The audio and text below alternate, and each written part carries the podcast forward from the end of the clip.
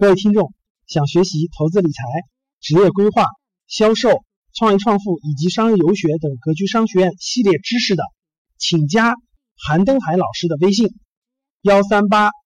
幺零三二六四四二。重复一次：幺三八幺零三二六四四二，或者是 QQ 群：四五八幺二七三五五。重复一次：四五八幺二七三五五。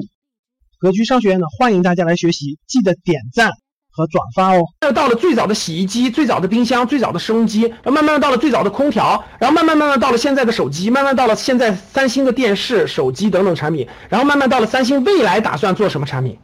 大家听懂了吧？就是未来打算做什么产品，它就是一步步这么往前推进的。包括很多智能家居啊，VR，我们都带上三星的 VR，带上三星的虚拟现实都看了一下。好，我们在。那个第二天下午去参观那个韩国的车展，就去看了一下韩国的车展。韩国的车展呢也挺现代的啊，没有中国人多，就没有中国的人多。当然这里可能也不是那种最大规模的车展，但这个车展还是很不错的。反正基本上什么车都有吧，什么车都有，配件也有。最吸引人的主要还是车模是吧？主要还是韩国的车模。这个韩国的汽车聊两句啊，大街上你看到的汽车，我跟你说，十个里头有八辆车都是现代和起亚，都是现代和起亚。所以这一点我们真的得服气。那大家想想，难道现代和起亚车当年最早最早的时候就很就很很先进，就像现在这样的质量吗？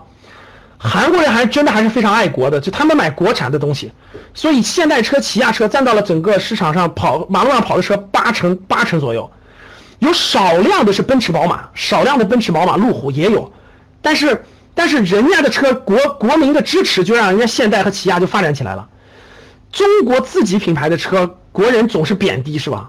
但好在也在进步，像现在的什么长城啊，什么什么什么长安啊，比亚迪也越来越多开了。还是的，人家这个街头就没有日本车。我就跟你说，我这么多天我在街头偶尔能看到一辆什么丰田，也是一个皮卡，就拉点货的。其他人家全是韩国国产车。我跟你说，十辆里头有八到九辆是现代和起亚，只有一两辆是奔驰、宝马什么大品牌的，别的人家都是自己的车。那国人啥时候多支持支持国货了，对吧？那当年的中国的家用电器那么火的时候，你们也不支持啊？你们也不买什么格力、海尔、创维、TCL，那我就买了，你们就不买。现在到汽车时代了，你们又不支持国货，家电支持晚了，汽车不，手机你们总得支持吧？还买还买苹果？哎呀，你还不支持华为？你不支持小米吧？你还不支持华为？你说说你做的对不对？你去看人家韩国人拿的手机去，不是三星就是 LG。你支持支持华为总可以吧？你支持小米总可以吧？你支持中兴总可以吧？还非要买苹果？你说你该不该贬？该贬了。好，然后这个这是车，然后车说说车了，所以说所以说这个我还是得支持国货，我还是支持国货。所以说什么也是我也支持国货。让大家看看韩国车模，对吧？韩国车模还是这个这个这个这个很吸引人的哈。基本上现场的这个有一半的人都是围着车模拍照的，基本上都围着车模拍照的。然后各种各样的车模啊，有各种各样的车模，也有外国车模，也有外国，也有俄罗斯人，有巴西的车模，也有外国车模。然后这个这个这个韩国车模嘛，然后这个这个这个我们就拍随便拍了点照片吧，转了一转，在这个车展里头转了一转。好，这是车展，这车展，哎，我看这是转了一圈了吗？啊，对，这是这是转了一圈了。然后我跟大家说一下啊，这个这个。我给大家讲讲我的感受啊，我把这个流程，我这个这我拿了一部分照片给大家分享的哈。好，我再给大家这个这个这个这个这个呃分享分享这个，对对对对对，然后我再给大家分享分享流程，这个这个有意思的内容啊。对我们还去了这个，我们最后一天去的是山上上午是去的三星创新博物馆，下午去的是埃莫利太平洋，去的埃莫利太平洋，然后晚上我们就去那个韩国的那个购物去了。韩国的免税店呀，呃，韩国的明洞啊，韩国的明洞啊等等的这个这个这个去购物去了，购物的场的场所人也特别特别多，人也特别特别多。这个这个这个这个这个购物购物商场，购物的那个地方啊，就是那个十个店里头有八个是卖化妆品的，各位，就是购物那个地方，有十个店里头有八个是买化是卖化妆品的，各种各样的化妆品，各种各样的化妆品。啊，真是各种各样的化妆品，然后呢，这个人非常多，中国的游客非常非常多，现在自由行很方便啊，对吧？现在自由行很方便，然后你基本上是这个半个自由行去了很多很多这个中国的这个这个这个白领人群过去逛两天街，然后就回回来了，很很很方便。我讲讲这次韩国游学我的感触吧，各位啊，就几大感触，我做个梳理，给大家做个梳理啊。第一个感触非常深刻的啊，我也是我我是第一次去韩国，我第一个非常深刻的感触，各位啊，就是确实我觉得，嗯。先从这个，先从这个街道和这个形象来，我我的我第一点，我想给大家分享几点啊。第一个，啊，韩国确实这个非常干净，非常干净，这点呃还是很震撼的啊。各个地方就是你会觉得很舒服啊，干净的很舒服。嗯，我觉得我们是，我们已经刚才我觉得那谁海滨分享的非常好啊，我们已经进步很多很多了，确实很多了，各位，我这个绝对不是说，呃，这个的这个这个没别的，就是绝对不是说讲人家知其面，我们我们的进步已经很大很大了。大家想想，我们现在已经很少看到人穿草坪了，对吧？很少看到人翻那个街道中间的护栏了，对吧？但是我们确实跟别人在这一点上还有很大的差距，可以进步。比如说我们乱扔烟头，很明显的，我们乱扔烟头很明显的，街道上的这个那个纸屑、废气、乱七八糟这种东西还是很多的。我觉得这点上我们真的还是，确实这方面还有很有很大很大待提高的，确实有很大很大待提高的。第二点想跟大家分享的就是这个，就是我觉得就是这个韩国就是年轻人的这种状态，给我给我印象很深刻的第二个非常深刻的状态，大家知道是什么？就是。这个这个这个，呃，韩国的年轻的女孩子，包括年轻人，包括男孩子，年轻人，你看他的喜，我我觉得这次对这个，我首先我首先提示一下，我首先说我各位，这次去韩国对我的影响最大的一点就我得改改改掉我的这个随意着装的不好的习惯。我原来真的是随意着装的，我就不不太讲究，真的是随意着装的，比较随意。然后我们那个格局的小伙伴也总说我，后来我发现我去韩国，我我我比较受打击。我发现不能丢人啊，不能丢人啊！觉悟了，我觉悟了，我这必须多出去那啥，就是就是它是一种状态。就你穿，你如果其实不是花多少钱，不是花多少钱，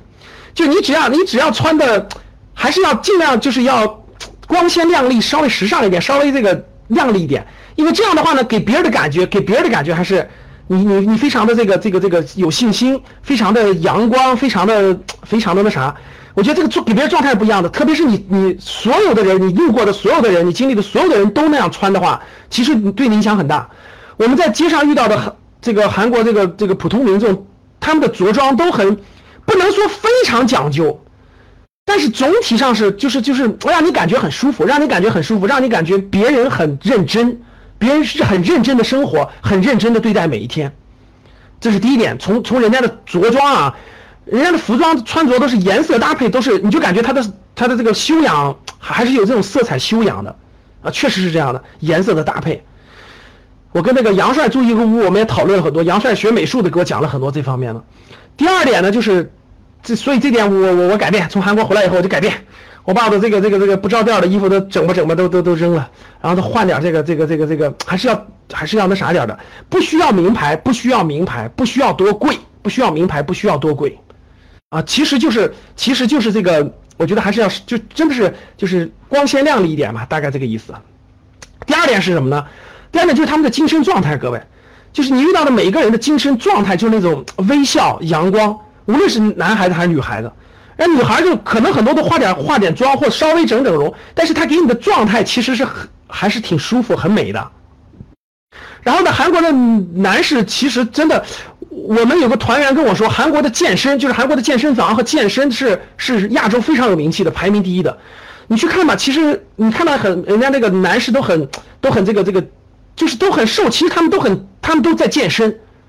你在你走在这个泰兰路上，你走在它的主主要大街上，你去看吧，每一个每一个韩国男士，他真的就跟真的就是很很阳光、很健康的，都是很健身的，真的都跟松松肌肉的吧？就就是真的就是那样的，确实是这样的，很讲究。中国的这个中年人就真的啤酒肚啊，就这个真的是有差距这方面，就觉得人家就在健身，觉得人家真的就在健身，穿着很得体，穿着一般正装为主，穿着很得体，然后穿着，然后这种明显能感觉出来，男士在健身，女士在。在在在在，就是爱美，就这个这个状态，给你这个状态还是觉得很舒服的。就人家时尚，这个城市很时尚，很很美。然后呢，这个每个人都很自信，就这种感觉要比国内的年轻人要好一点啊。确实整容的比例会比较大，整容的比例会比较大，但不能说是每个人都整容了，不能说每个人都整容了，但是整容的比例还是比较大的。但是人家的这个总体，总体是这个这个这个给你的感觉还是不错的啊。不能说我们我因为我们没有去韩国的很多街头小巷，去很多那啥，但是总体上你能感觉到人家的风气是这样的，人家风气这样。我们不知道比例，我们不知道比例，但是这个比例还不错的。好，第三个就是韩国的礼仪，就是礼仪。这个礼仪呢，可能受几个东西的影响。第一是中国文化的影响，第二是韩国毕竟是日本日本这个做殖民地做了很长的时间，就是日本这个礼节的对他的影响，所以他非常注注重礼节。我们去，我们中途企业家跟我们一块去吃饭的时候，人家会等我们一直到最后送走我们，而且送走的时候一定要车走得很远的人家才走，就确实确实有很多这个礼节，就是很多中国的传统文化反而在反而在这个韩国反而日本等等这样的地方体体现的可能更深刻一点，啊，体现更深刻一点了，确实是这样，感觉非常的不错。呃，街头也有发小广告的，街头人家也有发小广告的，那就是刚才那个海云说的，每个人发小广告都是见到每个人都鞠躬了，就是那真的是半鞠躬的。嗯，给每个人都很礼貌，都很客气的，不是随便塞你的，确实是这个，这个这个礼貌感还是还是非常非常，非常非常那个那个那个感觉还是非常不错的。呃，这是这是很清很清晰的能感受到的一大类，就是整这个在韩国这个，这个这个感受到的整个这个，这个这个整个这个状态哈。第二个就是交呃商业这方面，因为大家可以看得出来，我们我们其实不是一个纯商业旅游团，我们主要还是商业游学。所以大家可以看得出来，我们我们去的这个商业，跟企业家的交流是非常多的。我们跟企业家的交流是非常非常多的，对吧？大家可以看到这样的企业家的交流，文化这属于文化。我们的商业游学主要是两个，一个是文化，一个是商业，这就属于我们体验韩国的这种青瓷文化。然后我们最主要的是商业交流，通过这个商业交流呢，我们收获很多。这商业交流呢，第一个是你可以，因为我们我们这个面对面的交流完以后呢，我们一块吃的自助餐。就是我们一块在这个外头的这个餐厅吃的自助餐，大家坐在一块呢，因为有有有北北呀，有会英语的呀，有大家能简单交流的呀，都做了一些交流，其实还是有很很有收获的。第一个就了解到他们的状态，就了解到韩方的一些中小企业家他们的状态，他们在想什么，他们对什么问题感兴趣，他们为什么这么关心中国市场，啊，他们对中国是关心什么问题？然后你像他们啊，你像他们这个大量的人，他们这个九月份还要到西安。就他们这个这个企业家协会呢，要组织九月份还要到西安去做访问和交流，我们正好做了个对接，就我们西安的这个企业家到到时候会请他们一块吃肉夹馍是吧？然后到时候带着他们在韩国西安转一天，这都是可以的。就是通过这样的交流呢，确实能够给互相了解和增加很多很多的了解，啊，增加非常非常多的了解。我们通过这次活动对韩国企业家他想什么，他们想什么，包括企业家带着他们女儿，带着他们的女儿，带着他们的孩子一块去过去跟我们交流。啊，每天都发生了，呃，确实能够更深刻的了解韩方的这种想法，他们也能了解我们的一些想法，啊，其实无论生意能不能做成，但是对我们真的是这个这个打开这个视野，国际交流和交往能带来非常非常大的帮助，能带来非常非常大的帮助，这是商业方面的活动，呃，可以可以这么说，各位，由于韩韩国是个出口型导向的城市，韩国的企业非常非常乐意，非常非常希望。到中国去开拓市场，非常非常希望他们的产品和他们好的东西在中国可以得到销售，啊，这他们的意愿是非常强的，因为中国市场非常庞大。这是这是我这次感受比较深的。我们做商业这交流的时候，这个这个这个这个，他们很很很有期望，很有想法。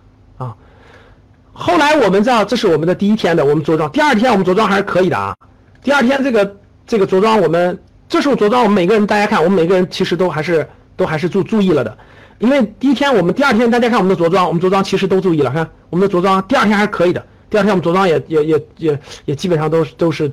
就是我们只要带着的正式的相对正式的服装我们都穿上了，啊，第二天还是相对比较正式的。好，还有一点想给大家分享的就是，呃，这就是我们我发现了很多小科技，我给大家举三个例子。第一个例子，我们住的酒店里头，我们住的那个酒店里。呃，这个马桶是这个二十年前，就是二十年前我高中，我二十年前我的高中校长到日本出差，就跟我们说，哇，日本的酒店是那种智能马桶，是可以可以水洗的，可以烘干的，可以等等等等的。结果我们去我们住的酒店就是这样的呀，这是第一个。第二个，晚上你晚上你晚上你起来，晚上你醒来，对吧？你要去卫生间，你走的那个走的那个走的那个那个那个那个那个客厅，就是那个酒店的那个厅的时候，那个灯是自动的，那个灯你自它是感应的，你过去以后那个灯自动打开，你离开以后那个灯自动关掉，不用去关，就是那个就是过道的那个灯，对，过道的那个灯。第三个小科技我给大家讲啊，就是那个电梯，当然那个滚梯，大家知道那滚梯吧？就是经常出事的滚梯，就站上去先自动下自动上。我们有一个学员在一个企业参观的时候走错了，就那个电梯是上的，就是我们本来要下，他走成上的电梯了，就刚刚靠近还没有上电梯的时候，那个电梯会报警，那电梯会报警，滋儿滋儿滋儿会报警，就告诉他走反了，大家懂啥意思吧？比如说我们应该上电梯，结果他走成下电梯了，他会报警，嗡嗡嗡，就自动报警。第三个、第四个呢？我告诉啊，大家，我们去景福宫的时候，路过一个路过一个地下停车场的出口，啊，我们走景福宫的时候，路过一个地下停车场出口。当那个地下停车场那个车要开上来的时候，就是我们还没有看到车的时候，那个警报就是那个地下停车场的出口有一个红色的警灯，它就会响。我开始我不知道为什么响啊，结果一会儿，咵，大概过一分，大概过三十秒以后，那个车才开上来，就是在那个车出地库的时候，那个警灯已经提前响了。这些我在国内其实没有看到。就是很多小科技，是的，有些有些地方是有的，我以前没有留意，我没有发现过，至少大多数地方没有吧。然后很多这样的小科技，比如说我们去这些企业参观的时候，我们去这些企业参观的时候，基本每个企业的那个那个那个投影，就是那个那个影像应用的都非常现代化。举个例子，比如说我们去爱茉莉太平洋，我们只参观了大概半小时的时间，快出来的时候。你们知道那个屏幕上已经显示出来了，我们每个人的照片就我们在我们在过程当中，我们在那个过程当中参与拍了一张这个爱茉莉这个古典的这个这个这个代言人，我们做他的代言人那个照片结果我们出来的时候，其实他那个影像技术非常先进，已经把我们的头像就镶嵌在那个播放的那个视频节目里了。就是我们参观的，无论是三星创新博物馆、爱茉莉，还是这个还是那个就是那个创新博物馆，每一个里头的那个影视科技。就韩国这个影像科技，呃，确实挺先进的。他用这个投影就和和这个和这个屏幕，能给你展现出来很多投很多这个景观。比如说，我们可以站在一个一个照片前头拍个照片，你就可以去过世界各地了那种那种，就这种影视科技还是挺先进的，还是挺先进的。这是我比较感触深的一点，也给大家做个分享，也给大家做个分享。那这个最后呢，还想给大家聊几点的，就是第一点，就是这个，其实各位。教室里有很多人可能不太了解，就是我我真的想说一点，大家，大家挣那么多钱干嘛呢？一定要走出去看看世界，一定要走出去看看世界。你不出去看，其实你是不了解的。我这里想给大家说几点，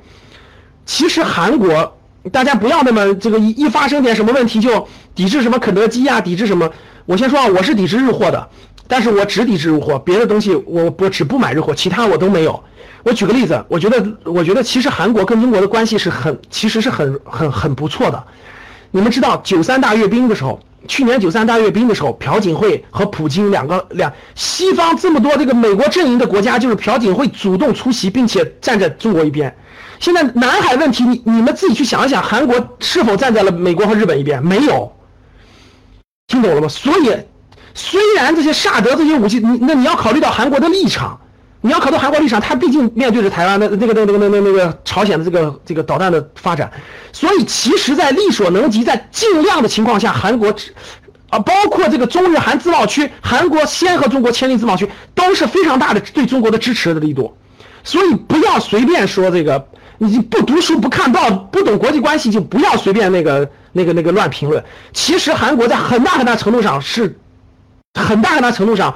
在中国周边地区都成了中国的盟友了。其实，在很大很大程度上，不要因为一个不要那个那个那个那个不了解实际情况，然后不读书不看报就乱喷乱那个那个那那啥。其实你要理解理解这个这个这个很多很多状态下的这个情况啊，在各种各样的情况下，其实韩国的韩国站的立场都都是对中国有利的，绝大部分立场，你仔细去仔细去考虑考虑，你就知道了。所以说那个。别那个，别那个，那个，那个，那个乱喷乱那啥啊！不要做个喷子。这个，这个，这个，这是第一点，就是我想说的，真的是这样的啊。呃，他有他的压力的，他有时候做有些事情是，嗯，有美国的压力，也有他的立场，但是总体上他还是相对来说，他是在这个东亚阵营当中还是非常非常跟中国走的尽量就互相走了，明白了吧？这个这个我也希望去日本看一看，我也希望去日本学习，但是我真是不不不买日本的东西。这个这个这个这个这个理由不说了，以后再说啊。这个这个这个，所以说呢，其实韩国有很多很多值得我们去感受的，比如说我们去打车，韩国的出租车我们打车，我们语言不通，我们直接拿直接拿这个这个这个这个名片啊，直接拿这个翻译的手机软件呀，其实都可以交流。我们打了辆车，呃。七十三岁的韩国老人还在工作呢，还在还在工作呢。然后我也给大家可以给大家简单分享分享我我我对韩国的这个首尔的感触啊，就是那个房地产的感触。其实韩国它是一个土地私有化的国家，大家知道啊，就是它那个土地呢，就是一小块一小块的。你们去首尔看那个街道的那个景色，你们去看街道啊，大家看这个首尔的街道。其实我还有很多照片，我就嗯，就是各种原因啊，没有没有考出来。我给大家看看街道，我我给大家讲一个我的感受。其实韩国的这个街道啊，大家看这个街道啊，大家看，它其实很少有这种集中起来的大楼，它很多地方都是这种一栋小楼一栋小楼的，就像这样的，大家看着啊，我让你看看，大家看，就是它很多地方都是这种一栋小楼一栋小楼的，就是一个小方块一个方块盖起来楼，一个方块盖起来楼，为什么呢？因为它土地是私有化的。然后当年很多有钱的人呢，就买一块小地，买一块小地，或者几个人凑起来买一块小地盖个楼。所以你去看他的商业街，你去看他很多地方都是都是一栋楼一栋楼，大概就这么大的楼，或者就就是这是他街角啊，很多都是一栋楼一栋楼的盖的，就是非常非常多。它不像你去中国看，很多地方都是一大片一大片的，对吧？整个一块地都是都是政府那个拆迁收回来以后再拍卖给开发商，它不是这样的。它最大的特点就是很多人都是。这个土地是私有化的，然后几个人凑一小块地，几个人凑一块地，然后把盖起楼了以后，然后再卖，所以它的这个其实这个有，这个这这个，所以它的这个资这个有产阶层和这个，就人家是发达国家啊。刚才北北北北说了，人均 GDP，人家是三万美元多呢，中国人均 GDP 才七千八百美元，所以它的其实这个有产人群和无产人群差距还是很大的，差距还是很大的，只不过人家这个这个这个。普通人也能到大公司打个工，也能做个中产人群，也能做中产人群，这是没问题的。但其实实话实说啊，我各种你比较完了各种，其实你感受，其实其实中国还是有非常非常多的创业的机遇啊，等等很多的机遇，其实很多国家也是没法比拟的。这次出去最感受的，第一还是中餐美食啊，还是中餐好。第二，我个人觉得，其实创业机会就真正的是扎根的这种创业机会啊，市场机会还是中国大，还是中国多，哎，这是肯定的。这是肯定的，因为你像韩国这样的国家呢，它有它有好好多这种大公司，像三星、LG 等等这些公司非常好，但这些公司其实也占据了大量的这种机会，市场机会。韩国普通民众的这种真正真正像中国这样百花齐放创业的这种机会其实并不多，那其实并不多，所以他就要么就刚才北北讲的科研能力非常强，就研发能力、科研能力非常强，还是有机会，肯定是有机会的；要么就是走一些这种。偏低端的这种商业，偏低端的一种这种这种这种面向外呃外向市场的，做点化妆品，做点食品等等等等。其实面向中国庞大市场的这种机会还是不如中国多的，还是不如中国多的。这是我想给大家分享的几点哈。嗯，这个应该怎么说哈？时间原因，这个这个这个韩国留学呢，咱们就聊这些吧。呃，这个这个这个未来的，我我我想是十一月份、十十二月份或一月份呢，有机会呢。我再安排一次，咱们去中国的台湾地区，或者去新加坡，我们再做次游学。我希望教室里我们格局有些学员感兴趣的，到时候可以和我们一起去啊，打开视野看世界，了打开视野看世界，了解更丰富的世界。我相信你的人生观、价值观都会有影响的。那大家看这个表，大家看这个桌面分享，我给大家看桌面分享了。最后呢，我再花点时间给大家介绍一下格局下半年的整个课程安排。呃下半年安排，我们教室里有非常多我们的。MBA 学员、VIP 学员等等的，大家这个可以跟着课表来，知道哪些可以学习啊？我发啊，我我发我大大家这个看我的桌面吧，看我桌面分享吧。我们七月份的课程相当于都都这个正式结束了，各位啊，七月份大家看我们去过韩国商业游学，去过广州的面授班，在线的初级班也结束了。我们今天虽然是二十一号，各位啊，呃，大家理解，我们七月下七月底有一个星期呢，我们放一星期的暑假。我们相当于做个年假的倒休吧，这点大家理解。呃，大家看到了我们放暑假是吧？放寒假，大家没看到我们大多数工作人员周六周日都要工作一天的，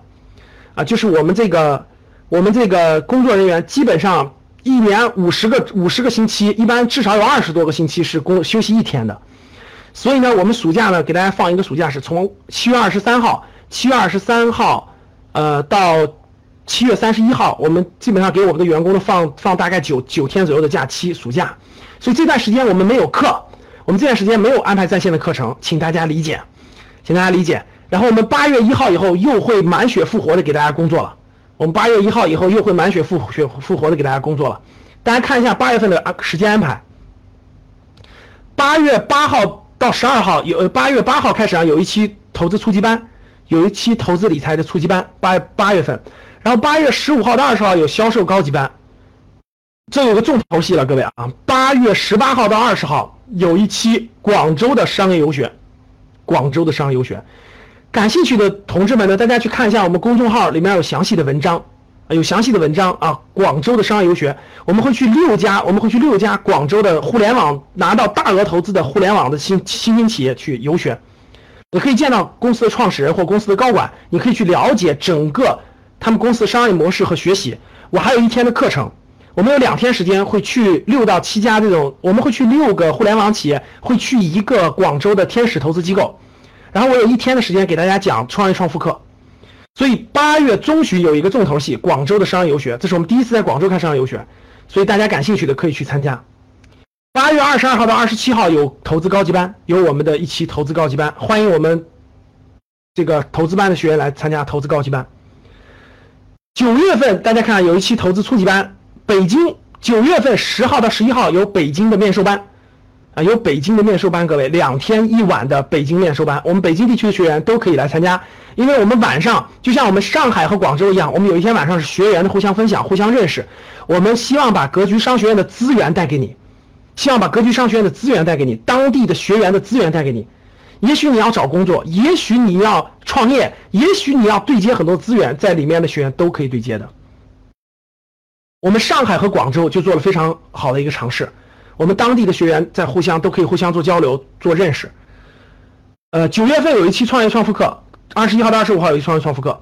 十月份有投资初级班，有成都的面授班。教室里各位，成都地区的学员，十月十五号、十六号有成都的面授班，两天一晚。我希望把成都地区、西南地区学员聚起来，让大家互相认识、互相交流、互相交流，能够给你提供很多的工作的机会、创业合作的机会等等等等，投资理财互相交流的机会。我们的面授班，各位，我们的面授班只要是格局的初级班，报名报名参加过初级班的学员都可以了。只要报名过初级班的学员都可以参加。十月份有高级班啊，九月份有卓越班，九月份有卓越班，十月份有投资的高级班。十一月份有初级班，有深圳的面授班，深圳地区学员十一月份有深圳的面授班，有北京的商业游学，十一月份有北京的商业游学，有北京的商业游学，还有卓越班。十二月份有高级班，所以大家看，我我告诉大家一下，你应该怎么报名啊？如果教室里各位同学，你是你未来，你未来真的是你你这个对于对于商学的内容啊，对于投资，我们有初级班、高级班、卓越班。你学完初级班可以学高级班，学完高级班可以学卓越班，结合自己的情况去选择。如果对于想创业的同学，你要学创业创富或者商业游学。去学习别的商业模式，去打开你的视野，去对接资源。同时，你可以学销售班、销售初级班和销售高级班。销售高级班，如果这是这是这个投资班、销售班、创业班，生涯课程是视频。所以呢，我鼓励大家，卓越班是我们目前的最高级别的班。卓越班是我们目前最高级别的班。你报卓越班呢？报卓越班相当于不仅你的投资的三个课都可以学了，卓越班、高级班、初级班，其他课程都可以参加。啊，除了商业游学很特殊啊，因为商业游学我们是管吃管住，我们这个特殊情况它是单开的，商业游学是单开的班，其他的都可以参加作业班。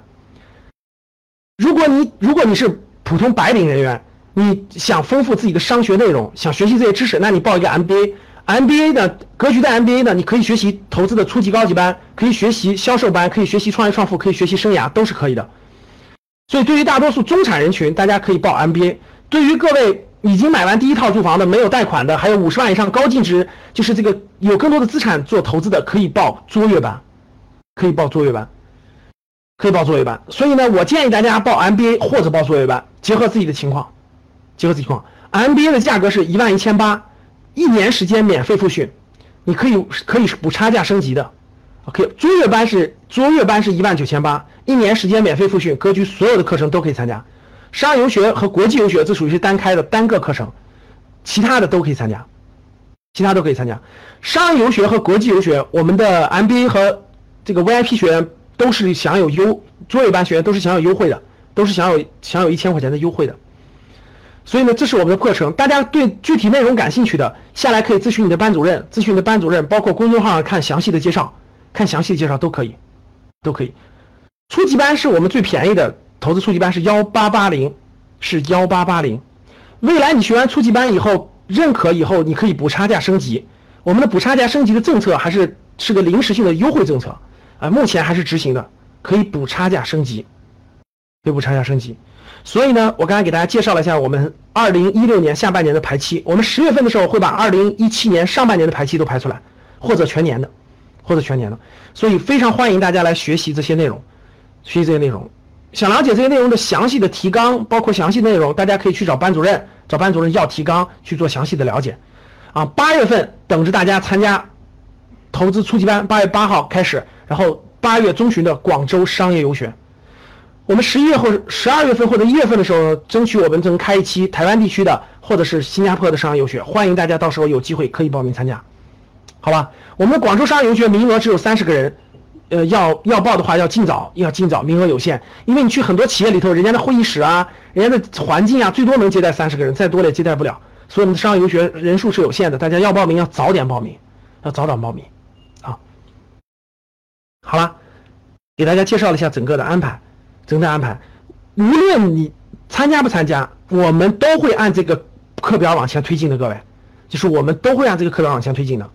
所以非常欢迎大家的到来。我插插播一下各位啊，我们在九号呃那个八月六号我们在青岛教室里有没有青岛的同学？青岛的打个一，有没有青岛的？山东的吧，山东地区的，山东地区的。我们八月六号在青岛和青岛的招商银行合作了一场一个这个公开课，八月六号下午，啊，大家可以找班主任去报名，可以现场去参加，我也去。我也去，我们和招商银行合作的，我们还和青岛的一家蓝宝石一家做蓝莓的企业，现场会做分享、做交流，主题是以创业为主。所以呢，大家青岛、山东地区的学员感兴趣的，到时候可以去参加青岛这次活动。八月六号，大家关注格局三六零、格局三六五的公众号，啊，拼音的拼音的格局格局商学格局商学的公众号，上面都有介绍。啊，大家关注我们的格那个公众号格局三六五格局商学，里面都有详细的介绍。好吧，好的，所以希望未来在八月份在广州商业游学见到各位，九月份在北京的面授见到各位，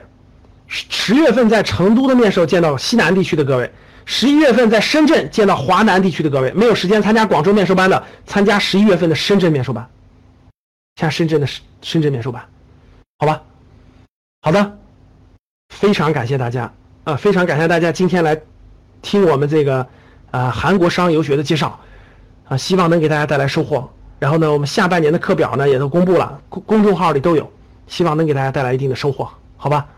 好的，该给大家预告的也都预告了，大家有任何问题都可以去咨询你的班主任，找不到班主任的可以加我们的这个公众号去去让公众号给你安排，给你安排。